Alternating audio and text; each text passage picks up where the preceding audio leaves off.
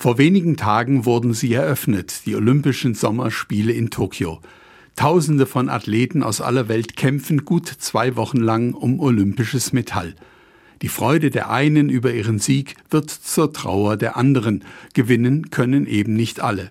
Doch dabei sein ist alles, so hat schon der Wiederbegründer der Spiele der Neuzeit, Pierre de Coubertin, seinerzeit propagiert. Ihren Namen haben die Olympischen Spiele von den antiken Festspielen, die in Griechenland in dem Ort Olympia seit 776 vor Christus begangen wurden.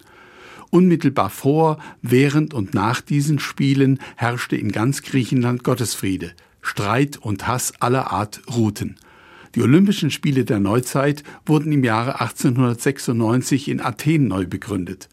Bis heute wird der Geist dieser Spiele beschworen, der vor allem im friedlichen Wettkampf von Athleten aus den unterschiedlichsten Ländern der Erde deutlich werden soll. In der Tat schaffen es diese Spiele, dass Sportler sonst nahezu feindlich gegenüberstehender Nationen miteinander in das Stadion einziehen und friedlich um den Sieg ringen.